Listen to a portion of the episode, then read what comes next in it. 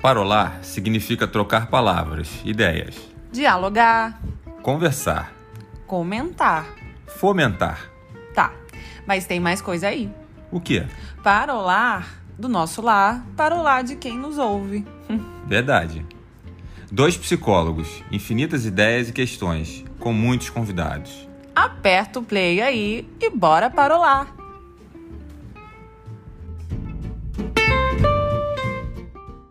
Para quem nos acompanha aqui no canal da Palafita, sabe que o programa Boas Ideias tem como foco conversarmos com profissionais executivos de sucesso para entendermos um pouco mais sobre as suas carreiras e conquistas.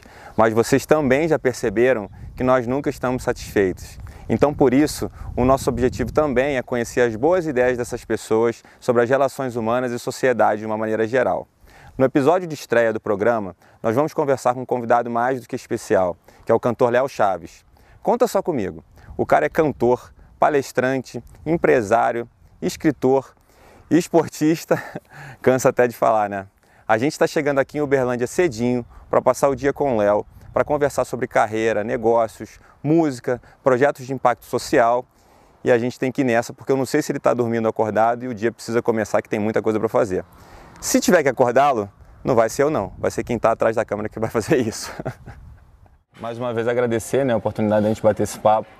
A gente conversa muito por trás das câmeras, mas aqui acho que é uma chance das pessoas conhecerem um pouco mais do teu dia a dia, saber um pouco mais das suas atividades e, sobretudo, as atividades que te ajudam a te equilibrar, né? Como, como artista, como executivo, como empresário. É bom poder compartilhar isso aí com as pessoas. Agradeço. Legal. Conta para mim o seguinte, Léo. É, como, é que, como é que é o esporte na tua vida? Isso é uma coisa que veio desde garoto? É, como é que você sentiu esse chamado aí do teu corpo para você poder realmente ser um esportista? Então, solzinho saindo. É. Eu tenho um, um- eu sempre tive um perfil é, hiperativo, muito intenso em tudo que eu faço. Sempre fui espoleta desde novinho, né? aquele moleque que pulava o muro, ninguém sabia para onde ia e voltava no final do dia. Eu sempre fui isso aí, dei muito trabalho pro meu pai e pra minha mãe. E, e isso acho que reverteu é, alguns anos depois na proatividade mesmo. Eu sou muito proativo. eu- é, o meu dia é muito intenso, a minha agenda. E o esporte, ele é como é, uma base para tudo isso, assim, um alicerce para tudo isso. Tanto para a mente, para o lado emocional, é, que o esporte, de certa forma, ele, ele, ele, ele trabalha um pouco da questão da autoestima, da autoconfiança, é, da autoconexão, de você se conectar com você. Especificamente a natação, né? Porque você está ali no tempo ósseo, é onde a sua mente começa a trabalhar. Ah, então também- você usa a natação também para esse, pra esse Muito, atributo de mente. grandes ideias eu já tive ali na natação, inclusive durante a natação eu tive que sair da piscina, Você tá falando sério? pegar o celular para anotar. Porque eu, eu acredito também uma questão fisiológica, né? Você, você libera alguns hormônios, então nós estamos falando de adrenalina dependendo do treino, né? Se você fizer um treino intenso, serotonina, dopamina, essas questões. Não domino muito esse assunto, mas eu sei que isso, isso realmente tem um impacto muito forte assim, no que você faz. É, então, é como se você ligasse o motor do cérebro quando você está ali. Para mim funciona desse jeito. O dia que eu fico sem treinar, eu passo dois dias sem treinar, Rafa, eu fico é, fora de mim. É como se estivesse faltando realmente um oxigênio no meu dia, sabe? E como é que você, é, com a estrada, com a, com a rotina, agora não tanto na pandemia, mas como é que você sempre conseguiu conciliar essa questão do esporte com a estrada e a agenda de show lotado? É, Porque é aí- muito hotel, né? Show, hotel, show, como é que concilia isso? É, eu acho que você tem que ter um endereço prioritário na vida. né? Assim, então, é, eu sempre entendi o esporte como um endereço diário, assim, cara, sabe? É prioridade na minha vida. Então, você se organiza. E quando você sabe um porquê e para quê, né? Ou seja, aquilo que te motiva, você tem um motivo para aquilo. Então, como eu, como eu entendo que o show exige muita energia, a minha agenda exige muita energia, então eu, eu, eu, eu, eu dou um jeito de encaixar o esporte. Agora, eu acho que o planejamento é tudo, né? Você, você se organizar, você treinar o cérebro com dificuldade, com esforço, né? Ou seja, tem que acordar mais cedo hoje, tem que dormir menos, então vai.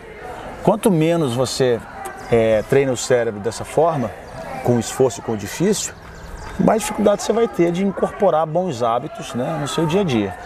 Quanto mais você trabalha com esforço, com a dificuldade, você se adapta a isso, mais facilidade você vai ter de se organizar e criar bons hábitos. Né? Minha agenda acho que é por aí. Assim, eu, eu, eu tento sempre me desafiar. E quando você fala de hábito, é, me remete à questão de alimentação, né? É muito difícil você conseguir ter uma carga intensa e rotineira de esporte sem que você tenha uma alimentação, não vou dizer que completamente, mas relativamente saudável. Você consegue fazer isso? Cara, é... eu consigo mais dias do que não. eu tenho mais dias que eu consigo do que. Agora, eu tenho um dia também do lixo, cara. Eu tenho um dia que eu vou lá tomar minhas, minhas pingas, minha cerveja e, e juntar com os amigos e comer umas carnes e tal. E tem dia que, que eu como a, a, pizza da, da semana. Que eu acho que também tudo faz parte, né? Você socializar, você tem boas amizades, você é, é, contemplar um pouco esses momentos da vida também fazem parte. Acho que tudo com equilíbrio. Agora, é, durante a semana, por exemplo, eu procuro realmente ter uma vida mais regrada porque isso faz uma diferença enorme. As pessoas não imaginam o quanto de besteira que, eh, que a gente ingere e isso causa inflamações no corpo. Você às vezes tem alguns tipos de, de, de, de consequências, sintomas diários, dor de cabeça, fadiga, isso aqui é tudo alimentação, cara. Impressionante. E eu não sou estudioso disso, mas eu, na prática, eu entendo que o quanto isso é importante, né? o quanto isso é fundamental. Eu mudei minha vida em vários aspectos e um deles é, foi, foi esse. Eu já tive obesidade, já tive problema de obesidade na minha infância. E quando eu comecei a ter uma rotina um pouco mais cuidadosa com a alimentação, a coisa vem andando. E você consegue dormir legal? Você consegue ter uma noite de sono importante? Eu, por exemplo, tenho muita dificuldade de dormir. É, você consegue encaixar isso bem na tua vida? Ter uma noite regrada de sono ou você tem? Eu durmo bem, cara. É. Eu consigo dormir muito bem. Talvez pelos anos né, de, de estrada em que você você precisa dormir para a voz, né? Porque a voz ele é um, é um, músculo, né? E quando você trabalha muito determinado músculo, você tem que descansar. Igual um atleta de futebol, um atleta de qualquer outro ramo, é, ele tem que ter aquele descanso para recuperar o músculo. E a voz é a mesma coisa. Se você faz um show de duas horas, uma hora e meia, se você não dormir, cara, não funciona. Você tem que ter o sono. E eu tive que fazer isso, eu tive que regradamente é, fazer isso ao longo da minha jornada profissional, 20, 20 praticamente quase 30 anos, né? Então, é, eu adquiri o hábito de dormir bem. Legal. Então agora é hora da malhadinha, né? Agora eu vou. Depois de nadar. Musculação. É bom. Eu, assim, hoje eu tenho uma rotina. É, eu tinha uma vida assim, cara era escritório de manhã, porque eu tenho uma empresa, sou empresário também, então eu tinha que fazer reuniões, acompanhar ali meta de ação para chegar no resultado que eu queria, estipular novas metas, é, reunião de alinhamento, corrigir algumas questões, entender as variáveis assim de mercado e, ou seja, você fazendo um trabalho de gestão, né? Isso estava me realmente me sobrecarregando muito porque eu ia para a estrada, eu tinha que ser o Léo que gosta de fazer esporte, eu tenho três filhos, eu tinha que ser o pai. É, e, e, pô, e dar conta disso tudo, ainda pecuária, escritório, fazer show, acompanhar a produção de música, estava ficando estressado. De um tempo para cá eu abri mão um pouco dessa questão de gestão de escritório, de ficar de liderança e tô é, delegando isso. Né? É importante você, de, depois de um determinado período, uma, uma, lá, uma maturidade na vida, você aprender a delegar as coisas. Né? Mas isso eu é uma conquista. Você conseguir delegar é porque de alguma maneira você se preparou para isso. Você preparou um time, você desenvolveu pessoas. Isso também é uma conquista, né? Saber escolher, né? Saber treinar, líder, desenvolver. treina e forma bons líderes, né? Sucessores. Né? É, é, saber escolher, saber formar essas pessoas, né? Então eu tenho hoje um time que me ajuda muito, que me impulsiona. Sem eles eu não consigo caminhar. Mas é, e aí eu decidi, cara, dividir o meu dia mais um pouco, sabe? É, então, peraí. O Léo precisa de esporte um pouco, o Léo precisa fazer uma oração de manhã, precisa meditar. Eu preciso disso, porque eu sou um produto, né? Você tem que entender, se entender como um produto.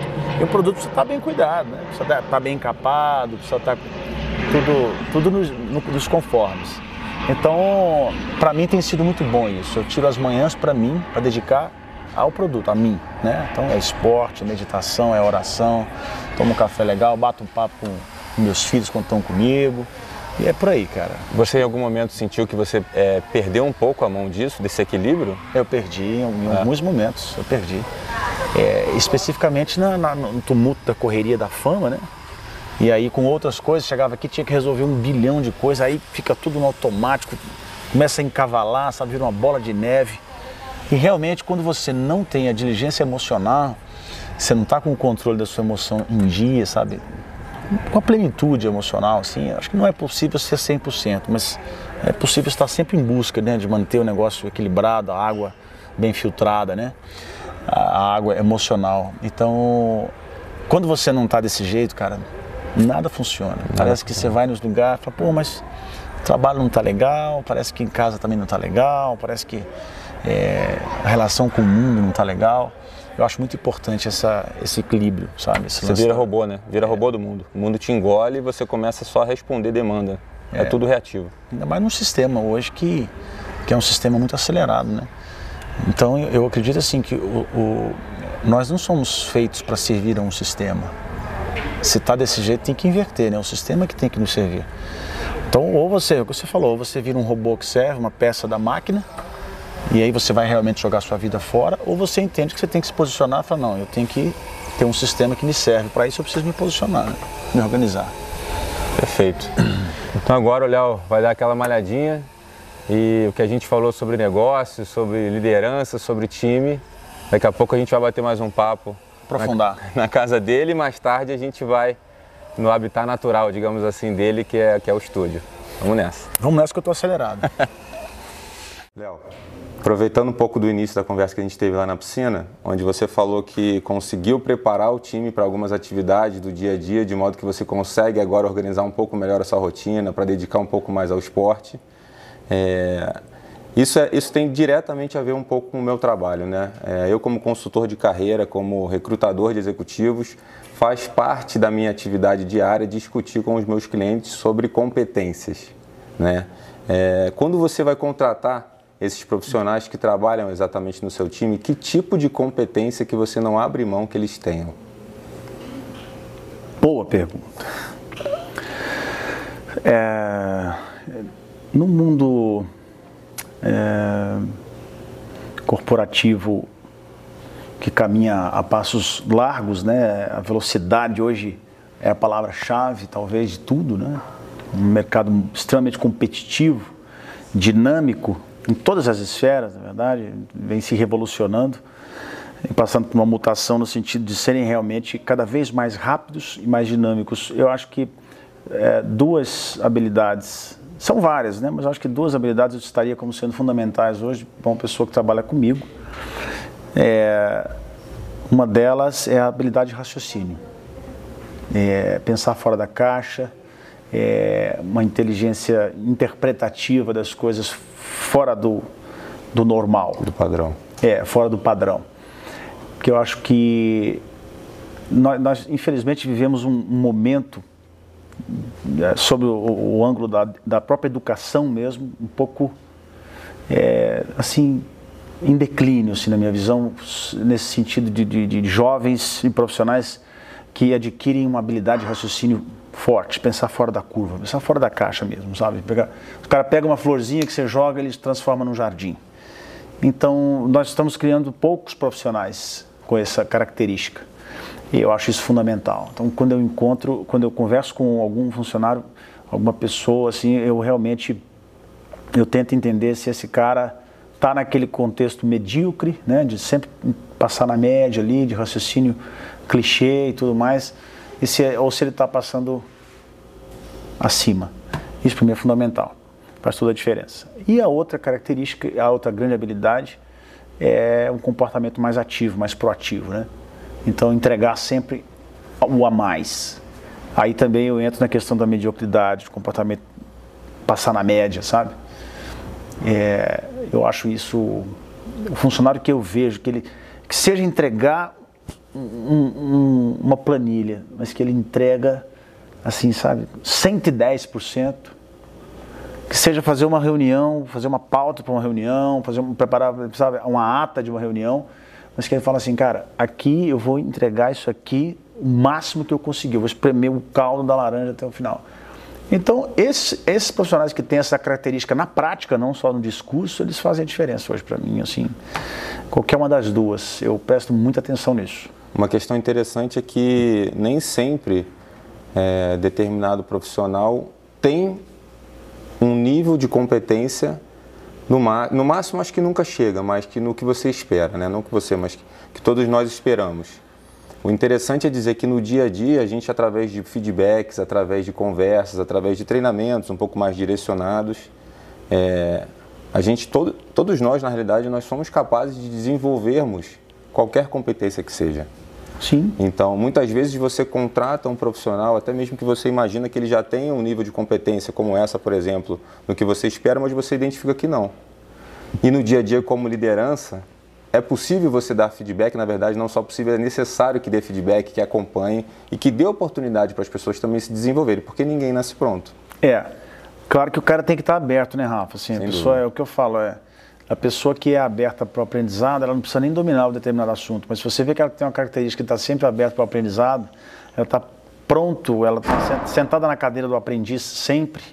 Ou seja, essa palavra se resume em humildade. Né? As humildade. pessoas confundem humildade com você tirar foto e tal, no meu caso, ah, tiro foto com, com fã, assim, ah, o Léo é humilde. Acho que isso é educação, é, é, uma, é uma questão de educação. Mas a humildade é você sempre saber sentar na cadeira do aprendiz, cara, a todo instante. E o cara que tem isso aí é o que você falou. Ele vai estar sempre aberto a feedback. Hoje ele é melhor do que ontem, amanhã ele é melhor do que hoje, e assim vai, cara. É, não precisa dominar algo. Se você estiver em busca de domínio, está tudo certo. Pois é. Você tocou num ponto interessante que a questão de humildade me remeteu a um autor chamado Jim Collins, que tem uma série de livros que foram best-sellers e um deles, dois deles chamam-se Empresas Feitas para Durar e o outro que veio na sequência são Empresas Feitas para Vencer.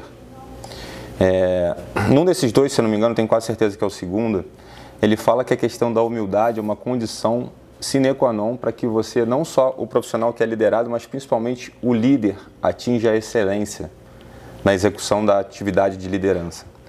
É, e ele fala da parábola da janela e do espelho é, que é o seguinte: quando o líder em excelência, que é o que tem a humildade no, no nível adequado para ser um líder excelente, quando tudo vai bem, ele olha para a janela, ele olha para fora, ele olha para o time. Quando as coisas estão indo mal, o líder em excelência olha para o espelho. Olha é para ele. Né? Olha para ele. Então, se o time não está indo bem, não está indo bem, não fica algum, transferindo, né? É, não transfere a responsabilidade. O líder, em excelência, é aquele que tem humildade suficiente para olhar para ele próprio se alguma coisa não estiver indo bem. É, o técnico, né? É muito legal isso. Uma outra coisa que tem a ver com competência, a gente estava falando do seu time, agora vou trazer um pouco para você, para o Léo Chaves. É, que tipo de competência, Léo, ou que tipos que você entende que foram determinantes para que você chegasse até esse momento da sua vida? Logicamente que você falou agora do eterno aprendiz, eu te conheço, eu sei que você se coloca nessa situação de um eterno aprendiz, mas não dá para negar que você construiu até esse momento uma vida em algumas frentes bem sucedidas, né? É, a sua carreira como artista, a sua carreira como empresário, você é um cara que é um ser humano diferente, tem uma cabeça aberta, um cara criativo. Mas que competências, quando você olha para o espelho, trazendo a metáfora que eu falei antes, você entende que você carregou até aqui para que fizesse a diferença? É, eu, eu, citaria, talvez nesse, nesses últimos anos, né, é, onde eu venho passando por mutações, assim, algumas, é, algumas variáveis, alguns trevos na minha jornada profissional, vamos dizer assim. É, o que fez a diferença, Rafa, foi a, a verticalização mesmo, assim, eu ter verticalizado a, a minha conduta profissional. É, eu busquei eu busquei recursos dentro da comunicação, então isso me trouxe publicidade, isso me trouxe até mesmo palestras. Eu busquei estudar, né, eu busquei é, investir o meu tempo diário em estudos e leituras e cursos. Isso me trouxe livros né? potencializou meu negócio de palestras também. É, e eu busquei atuar no terceiro setor com o instrutor Tense, né, como nós falamos, é, como nós é, vamos falar, inclusive, é, que isso também, obviamente, me levou para outras janelas, né, vamos dizer assim, a gente acaba é, ampliando o seu, o seu o seu nível de atuação, o seu network, conhecendo pessoas, você acaba impactando outros setores que você muitas vezes nem conhecia, nem participava. Então, isso dentro de um, de um, de um, negócio, dentro de um, sob a ótica empresarial, é fundamental. Faz diferença, né? faz diferença. É, então, e acho que a responsabilidade social é crucial em qualquer um. Eu acho que isso tudo é, englobado né, dentro da panela da, da, da, verticalização mesmo, da diversidade, da, de ser versátil. Né? É, então, eu acho que eu, Você, eu diria as pessoas isso. imaginam As pessoas imaginam que um, um artista, que um cantor, como trabalha com o microfone nas mãos, normalmente é, em todas as esferas da vida dele ou dela, a comunicação é uma coisa que está presente o tempo todo, né? Você citou essa coisa do desenvolvimento na comunicação e não é verdade isso. Então, é, no seu caso, acabou sendo é fundamental que você conseguisse fora dos palcos buscar esse desenvolvimento. Em que momento da tua vida que, que você percebeu que isso era necessário? Eu ainda, a gente ainda tinha dupla, né? Ainda atuava como Vitor e Léo. É, é, nós estamos em pausa, né, atualmente, cada um está seguindo a sua carreira solo, mas ainda com o Vitor e Léo eu já tinha percebido que seria importante para mim atuar em, em, outras áreas. Então, cara, publicidade, comecei a investir muito nisso, a minha marca própria, né? É, ali por meados de 2015, por aí, 2016, eu comecei a olhar para esse lado e investir o meu tempo, investir o meu, a minha energia nisso aí, cara. E eu diria que fez toda a diferença. Ser versátil, buscar. É aquele negócio, cara, é o tigre atrás da caça. A caça é o conhecimento. Com certeza. Sabe, é o alimento para qualquer profissional. Então, é, conhecimento nunca é demais. Ser curioso, escutar. Isso, obviamente, está dentro da caixinha da, da, da verticalização. Né? Quem é curioso acaba ampliando um pouco é, a sua o leque, né? a sua atuação, né? O repertório, aí, o repertório, é, aumenta naturalmente, repertório organicamente aumenta. Exatamente. É, acabei de citar um livro, mas me veio à cabeça agora um outro livro que é o até conversando com você eu comentei sobre isso ontem, que é o Por que os generalistas vencem no mundo de especialistas. Você falou desse livro, achei é, interessantíssimo. Mesmo. Um autor chamado David Epstein. Eu conheci esse livro através de uma postagem da Maria Sharapova, eu vi que ela estava lendo esse livro, busquei, conheci e depois até ouvi muitas pessoas falando sobre ele. É, e eu vejo muito, corroboro com o que você está falando, porque é a forma como eu te enxergo realmente. Você é um cara que eu chamo assim de multidisciplinar, né? É, você, obviamente, é muito qualificado em algumas atividades específicas, mas, específicas, mas tem uma cabeça muito aberta para o mundo. Isso amplia o teu leque de atuação, porque tudo que entra, de alguma maneira, na hora que você vai exercer suas atividades, conscientes e inconscientemente aquilo acaba saindo e versando a favor de você, né? Agradeço muito. mas isso é porque ele não conhece direito. Ainda tem que, ainda tem que caminhar muito. Não, mas, e aí eu te provo, eu te provo que uma das coisas interessantes foi é o fato de você também, além de tudo, ser escritor, né?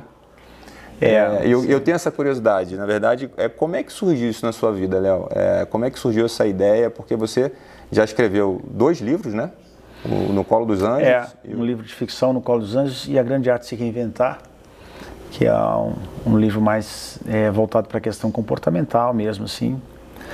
É, então, presidente, o, o, o, livro surgiu na minha vida quando eu conheci um, um cara que disse para mim, é, então, então assim, eu tinha acabado de começar a fazer palestras, né?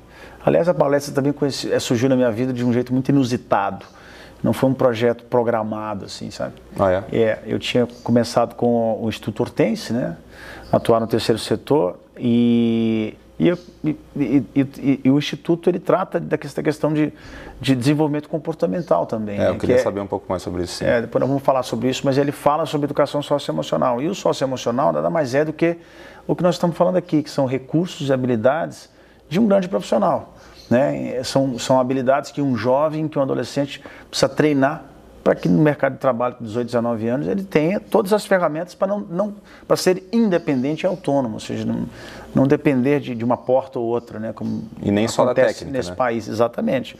É, então essas ferramentas é, elas elas se acoplam ali, né?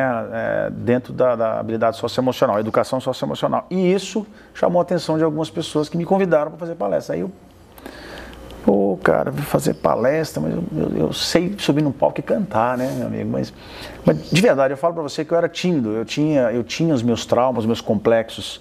E quando eu os enfrentei, eu venci, né? Eu entendi que eu tinha que aceitá-los, você só domina aquilo que você aceita, eu tive que aceitar os meus complexos, os meus entraves, as minhas, os meus medos, as minhas vergonhas, é, a, a, minha expectativa de agradar, de, de, ser aprovado. Nossa, isso é eu importante. Tive, eu tive que entrar dentro desse, desse escombro, né, que na verdade é um cômodo que fica esquecido dentro de você, que você tem medo de entrar dentro dele, e eu tive que entrar e varrer tudo isso, cara. E eu fiz isso através de cursos, através de neurolinguística, inteligência emocional, neurociência, filosofia, é comigo mesmo, o tempo ósseo. Eu fui cavando esse buraco, cara, e cada vez mais. Aí eu, eu realmente comecei a entender que eu poderia me tornar um palestrante, né? E comecei a entrar em alguns eventos e tal. Isso deu certo, foi um projeto que deu certo. Mas, no meio do caminho, eu escutei um cara dizendo que a carreira de um palestrante, é bem interessante fazer. É, é como se fosse uma pirâmide, uma pirâmide, né? Então você tem o primeiro degrau aqui, onde você escolhe determinado assunto que é, você tenha como característica, porque é importante você falar de uma verdade para as pessoas. Né? Então aí você determinou que você vai querer abordar esse assunto numa palestra, vai ser o seu pilar ali. E tem que ser uma característica sua. Depois você começa a aprofundar nesse assunto, estudar sobre esse assunto, pesquisar sobre esse assunto, você começa a dominar esse assunto. Quando você começa a dominar, você começa a influenciar começa a falar com as pessoas, isso aqui, as pessoas vão vendo que você realmente tem um discurso diferente, tem uma capacidade de impacto e de, de convencimento dentro desse, dessa ótica interessante, diferente. E por último, você começa a é, ficar conhecido. Né? No último, último degrau da pirâmide é quando você se torna a, uma celebridade, uma, uma autoridade, uma autoridade no meio das palestras, né? ou seja, um cara conhecido no, no, na esfera de palestrantes. E aí esse cara virou para mim e falou assim, Léo, você já está na última. Só que você pulou todas as outras. você vai ter que voltar, vai ter que estudar, ou você vai fazer uma faculdade, ou você vai escrever livro. Por que isso? Porque é necessário. Quando você fala em ser palestrante, você está lidando com pessoas de uma esfera acadêmica, né? Intelectual muito lá em cima. É, são pessoas elevado. que têm diploma disso e daquilo. Então não adianta você chegar ali com um discursozinho que não vira. Tem que ter fundamento, tem que ter embasamento, certo? Aí eu falei, cara, pode ser os dois? vamos fazer, escrever livro e faculdade. Ele falou, ótimo, então vamos embora. E por ali eu fui. então o livro, sim, o livro foi uma coisa que surgiu dentro de uma programação, sabe? De uma estratégia de, de, de carreira de palestrante E ele mesmo, fala um assim. pouco, da, não é sobre você, é uma ficção, mas, mas tem referências da sua vida pessoal no Colo dos Anjos, né? É, no Colo dos Anjos é, é, uma, é uma ficção com traços da minha vida real, assim, da minha jornada real. Mas não são todos. Eu diria que 30%, 40% do livro tem a ver com o que eu passei. O restante veio mesmo da, das viagens, das divagações, das viagens que a gente faz quando a gente está escrevendo uma história de ficção, que é interessantíssimo, cara. Legal. Depois, um momento, eu vou contar para vocês algumas coisas. acordava de madrugada, quando você está vivendo um personagem e você está degustando esse personagem, que você quer terminar o livro, você se emociona com o personagem, você, você, pede, você pega traços desse personagem, desses personagens especificamente, que é o Bruce e o Martin, você é, começa a idealizar situações, é o dia inteiro, cara. Qualquer coisinha te joga no personagem na história. Você acorda de madrugada, acordava de madrugada muitas vezes, falando como se fosse o Martin ou o Bruce e Nossa. vivendo isso. É, e muitas vezes até incomodava, né? A minha ex-esposa falava, a Tatiana, Léo, deixa eu dormir, você está falando, você tá falando do Martin, do Bruce que o tempo inteiro, agora chega. Já tinha tempo que eu estava falando aquilo ali, nem sabia que eu estava. Então eu pegava o celular de madrugada e escrevia tudo isso, essas histórias. Né? É muito interessante escrever uma história de ficção. Aí o segundo livro já foi o, o A Grande Arte Se Reinventar, que é uma característica que eu tenho, que eu sempre identifiquei, que as pessoas sempre identificaram, né? eu sempre tive muita facilidade de subir os muros, assim, quando eu tinha que é, passar desse campo para o outro, tinha um muro para subir, né? Ou seja, para você se reinventar, você tem que subir um muro. E normalmente as pessoas sobem até metade do muro e descem, porque é muito duro. Dá você, trabalho. É, dá trabalho. Machuca. Você vestir outras coisas, outra roupa é difícil. É, ainda mais quando for uma mudança assim é, intensa, né? Uma mudança grande na vida. E, e eu sempre tive facilidade para isso. Eu sempre fui muito intenso. Eu determinava um lugar assim, eu vou até ali, então vou começar a fazer triatlo, pá, me, me, jogava nisso aí. Eu vou começar a fazer palestra, pum, começar a fazer isso, eu ia, cara, e vamos embora, entendeu? Então, é uma característica que eu sempre tive. Multidisciplinar. É, e eu eu, eu quis abordar esse assunto, né, que está nesse livro aí. É uma Legal. coisa que realmente mexe comigo. Eu recomendo, eu li os dois. Li os dois. Obrigado. Também recomendo o livro do nosso amigo aqui, do nosso presidente, que é sensacional. Inegociável. E aí, é, só voltando então, né, aproveitar agora, finalmente, falar do Instituto Hortense, que é um assunto muito especial. Eu, particularmente, sou apaixonado pelo quarto setor. Acredito nisso. Eu acho que tem muita gente, inclusive, que tem essa vontade de fazer, mas ainda não encontrou esse caminho de, de devolver para a sociedade aquilo que a sociedade nos dá, e dá muito. É, sociedade, natureza, o mundo como um todo nos traz muitas coisas que a gente muitas vezes não devolve. Como é que surgiu o Instituto Hortense? O que, que vocês efetivamente fazem lá? Qual é o propósito? É, é, o Instituto, ele, ele partiu de uma, de uma auto-revolução. Né? É, é, eu, eu, costumo dizer que a, a chave que ligou né, toda a existência do Instituto foi exatamente, a partida foi uma auto-revolução minha. E que foi dentro dessas, desse ângulo. Né? Eu, eu, eu comecei a estudar, eu, eu me vi numa crise muito grande, emocional ali. É, uma crise em, em, vários aspectos. Eu me vi dentro de, um, de, um, de, um, de uma fuga muito grande, né? com tudo e comigo, diante da fama, em um determinado momento. Estava muito desconectado de mim. Então eu resolvi me conectar comigo, eu resolvi buscar o autoconhecimento. Então foi uma auto-revolução. É, e quando eu tive acesso a essas ferramentas, a esses recursos que, que me impulsionaram para essa revolução, é, como eu disse aqui, dentro dessa ótica comportamental, né, é, emocional, eu quis compartilhar isso. Eu senti uma vontade muito grande de, de compartilhar. Naquele momento eu entendi que eu, a minha vida, depois de ter conquistado tudo que eu conquistei, eu tinha tudo que eu queria, né? É, de ordem mundana, assim, e não estava completa, não estava não estava fazendo sentido, né? Eu me vi numa crise diante de toda a conquista. E aí, cara, eu falei, não, não é isso, cara. Em determinado momento eu entendi que talvez compartilhar, né? ajudar, olhar para o outro, olhar para o lado, olhar para quem precisa, fazer sentido para o outro, poderia é, te dar mais me sentido, dar mais, né? é, mais sentido para mim, poderia, poderia me arrancar mais sorrisos, assim, sabe? É, no momento em que eu praticamente não sorria muito, a não ser com fugas e mais fugas. Então, é, o Instituto partiu daí, cara. Foi um que que presságio. lá, né?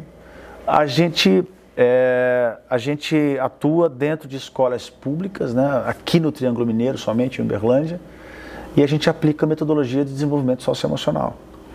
Então a gente treina o adolescente e o jovem com essas habilidades, por exemplo, a empatia, né?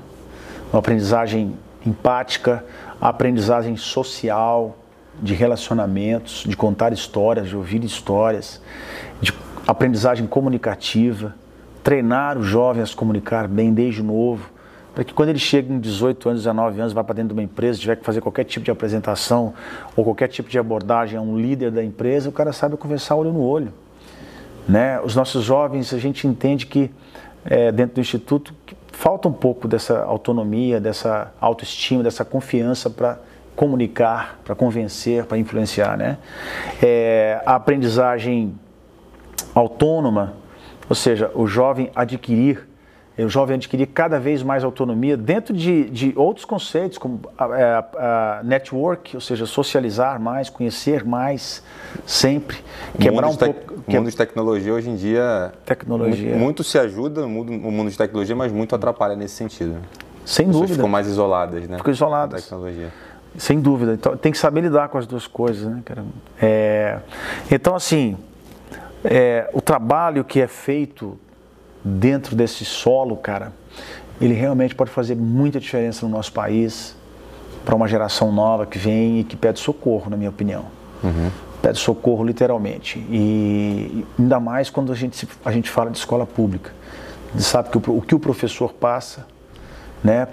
Porque ele tem que lidar muitas vezes com, com jovens que não tiveram, não é porque são assim, que não tiveram oportunidade, adolescentes que não tiveram oportunidade de, de, de ter uma formação com base em princípios e valores, né?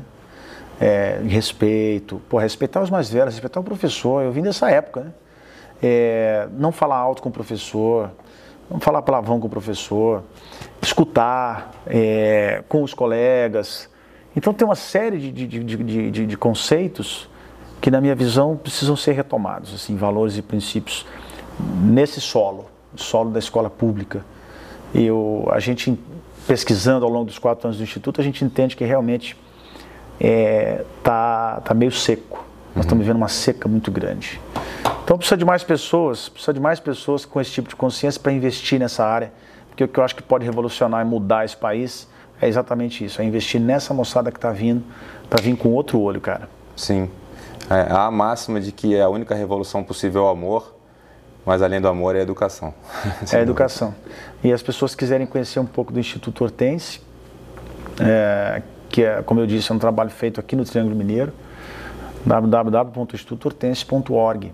Né? Trabalho maravilhoso. Muito bom. Legal demais, Léo. Obrigado por mais essa contribuição e daqui a pouquinho a gente parte lá para o estúdio. Obrigado eu. Vamos para o estúdio. Vamos nessa.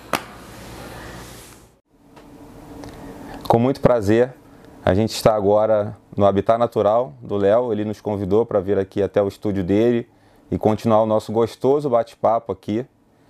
Muito legal aqui, Léo. Não conhecia. Muito bacana. Obrigado pelo convite. Bem-vindos à minha casa, minha segunda casa, minha segunda cama. Aliás, já dormi aqui algumas vezes. já virou a noite aqui? Já, a gente. Muitas coisas que a gente fez de produção musical, de arranjos, de alguns, algumas músicas que viraram sucesso foram construídas aqui nesse ambiente. Muito bom. A energia aqui é ótima. Ah, que bom, obrigado. ah, tudo que remete à música é bom, né, cara? A gente gosta, né? Eu não tenho essa habilidade. Vontade. mas, mas com certeza que a energia é muito boa. Não vou pedir para você dar uma palhinha, que eu não vou exigir da tua voz hoje, mas a gente já imagina muita coisa que foi feita aqui. Ah, para quem canta há mais de 30 anos, não existe, não. Muito bem, Léo. Acho que é, a ideia é a gente continuar esse bate-papo. A gente já veio conversando no caminho a respeito de coisas relacionadas à tua carreira, à fama, a sucesso. E esse é um tema bastante interessante, eu gosto desse tema, é um tema heterogêneo, na realidade, para as pessoas. Para algumas, sucesso significa uma coisa, para outras pessoas significam coisas completamente distintas. Para você, Léo Chaves, o que, é o sucesso? É interessante, né? É, é interessante entender o, o paralelo, né? É, entre sucesso e fama que as pessoas confundem um pouco, né? Eu acho que ter sucesso está mais relacionado com o, o, o, ser bem sucedido, né? Naquilo que você faz, seja profissional, seja na vida pessoal, né? aquela coisa, o casamento do cara foi um sucesso, o cara é um sucesso como pai ou como, né? Enfim, ou seja, é bem sucedido, aquilo dá certo. Acho que sucesso é dar certo, né? É, seja um, uma vendinha que você abrir ali, um boteco, qualquer coisa. Eu acho que deu certo, é bem sucedido, é sucesso. Agora a fama não, a fama é, é, eu acho que talvez é a ampliação do sucesso, né? É você, não estou dizendo que é algo melhor, pelo contrário, mas é algo de sucesso que se torna conhecido, né? É, e aí sim, é o pacote é um pouco mais Denso. difícil de, de, de degustar.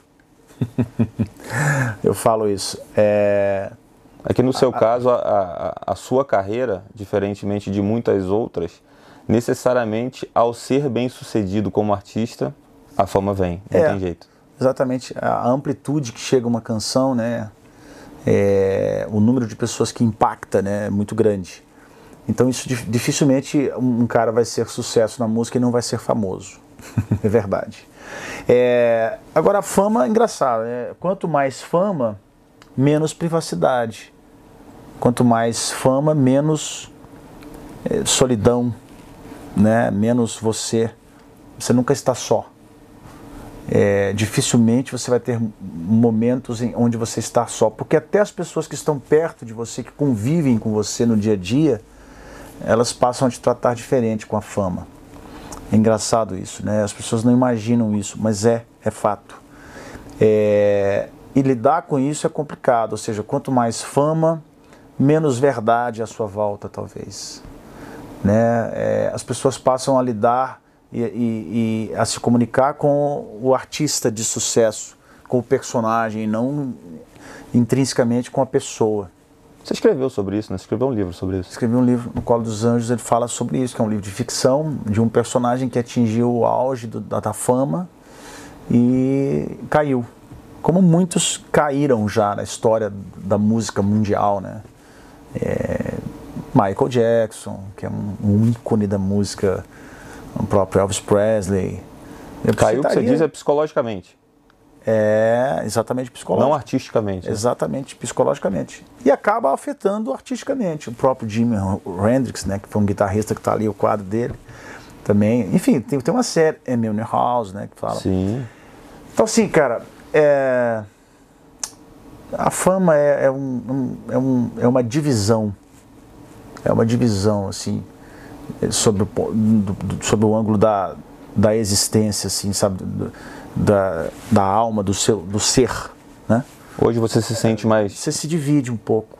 É, Sim. Eu, eu, e é difícil lidar com essa divisão, porque por um lado, tá, tá, de um lado tá o cara que chega em casa e, e o teu filho te trata como uma pessoa normal, tua, tua mãe, teu pai, né? Deus te abençoe, meu filho. Não tem aquela coisa de você é o cara, e teu filho é a mesma coisa. Né? E o teu funcionário talvez a mesma coisa. É, por outro, tem o cara que sai dali, vai para um outro ambiente e é tratado com assédio, né? Te colocam num pedestal, te colocam num degrau talvez um pouco mais alto, socialmente ilusório. Porque do ponto de vista existencial, ninguém é mais do que ninguém, cara. Amanhã, né? Enfim, para quem acredita em Deus, Deus faz assim, você não está aqui mais, cara. Sim. E aí? Ou você não, pode estar aqui, mas estar num leito de hospital, né? Com uma doença que de repente vai te deixar limitado em vários aspectos, você vai olhar para o lado e falar assim, pô, me, colo me colocaram como se eu fosse mais e eu não sou. Sim. então é isso, é, é e não estou dizendo a fama só artística, não, eu estou dizendo é, a posição social, né? É o status.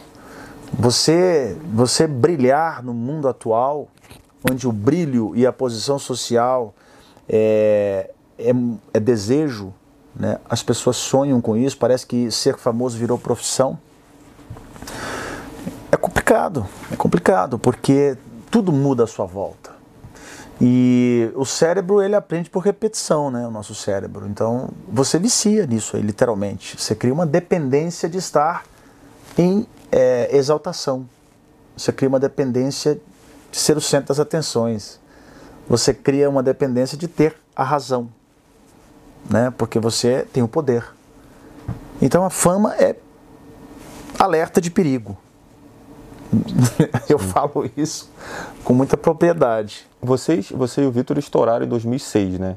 Mas vocês já vinham na estrada há 14 anos de carreira.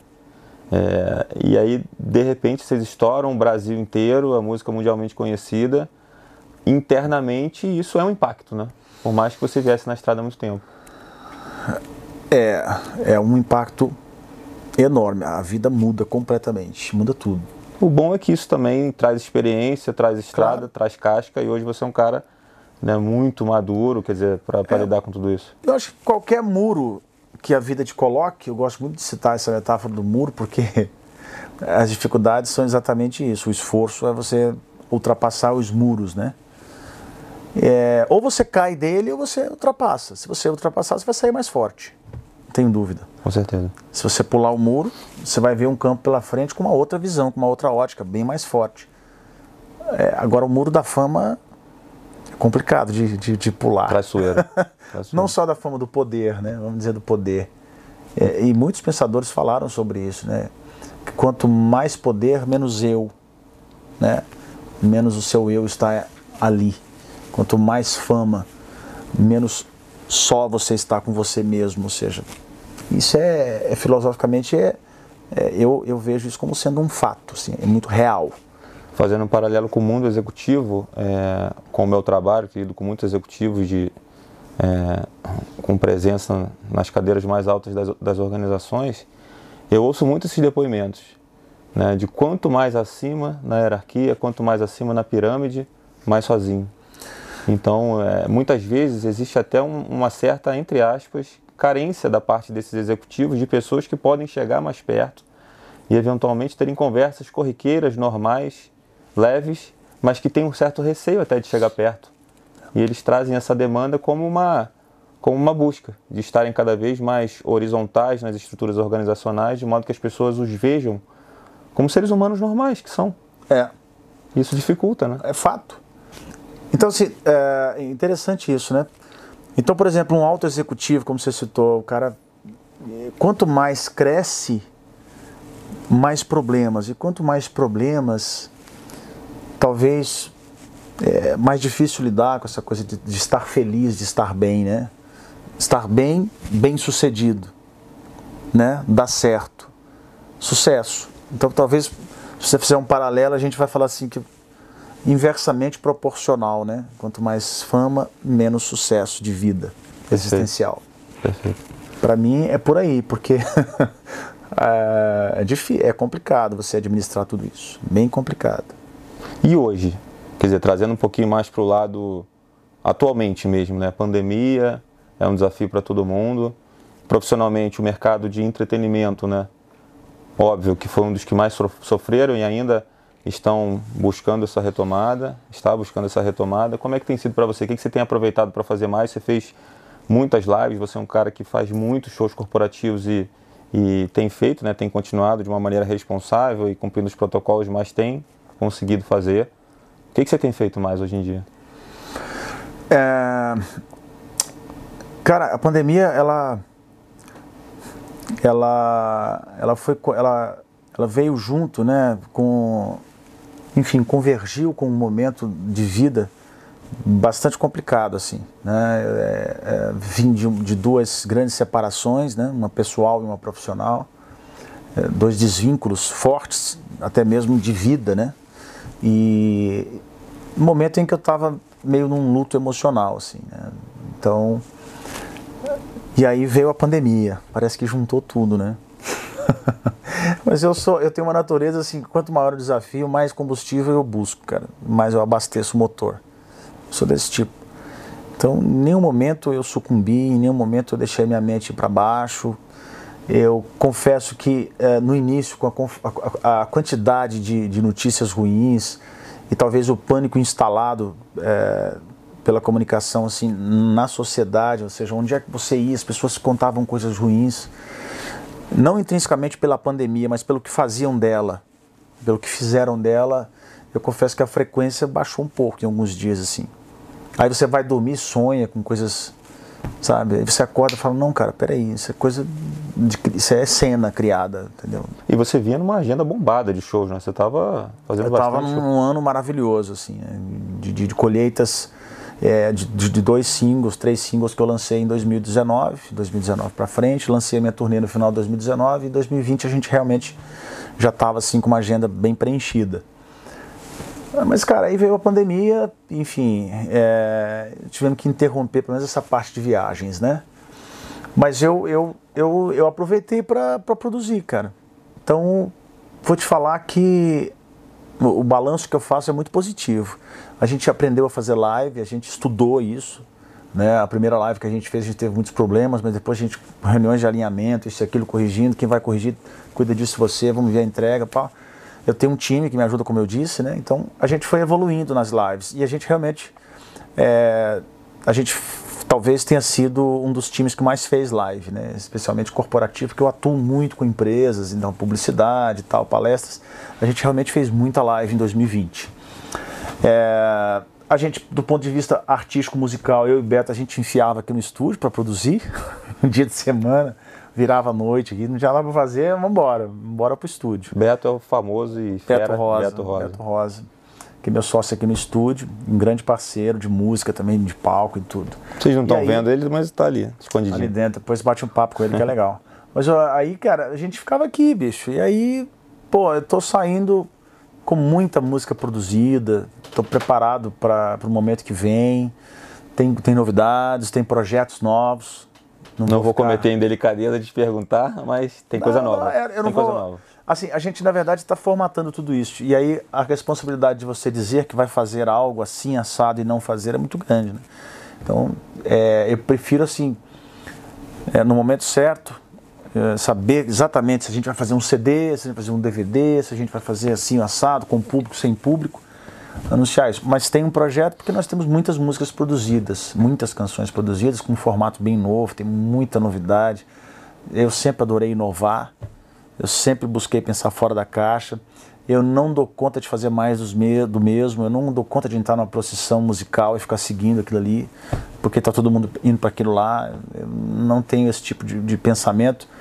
É, tenho um respeito grande pela, pela música, pela cultura, e acho que a inovação, o risco é, é sinônimo de arte.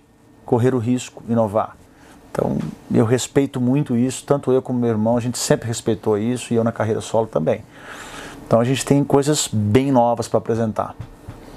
Ótimo. Léo, vamos deixar você trabalhar. A gente da Palafita fica muito orgulhoso, satisfeito.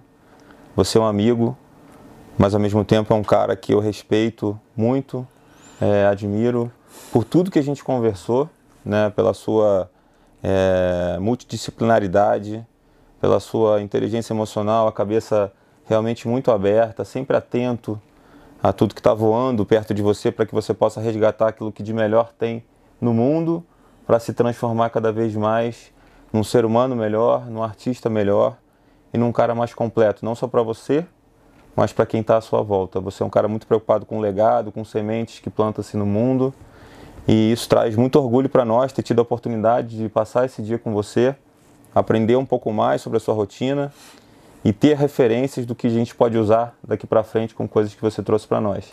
É, legal. Obrigado. É, não é porque a gente tem essa ligação, mas porque eu já tinha acompanhado os vídeos e, e, o, e o, conteúdo dos vídeos, a qualidade dos vídeos que você fa vocês fazem, do trabalho que vocês fazem na produtora, na Palafita. É, é que eu digo que vocês compõem o time é, que tem estampado na camisa a, a, a comunicação não se perdeu, né, ainda está viva.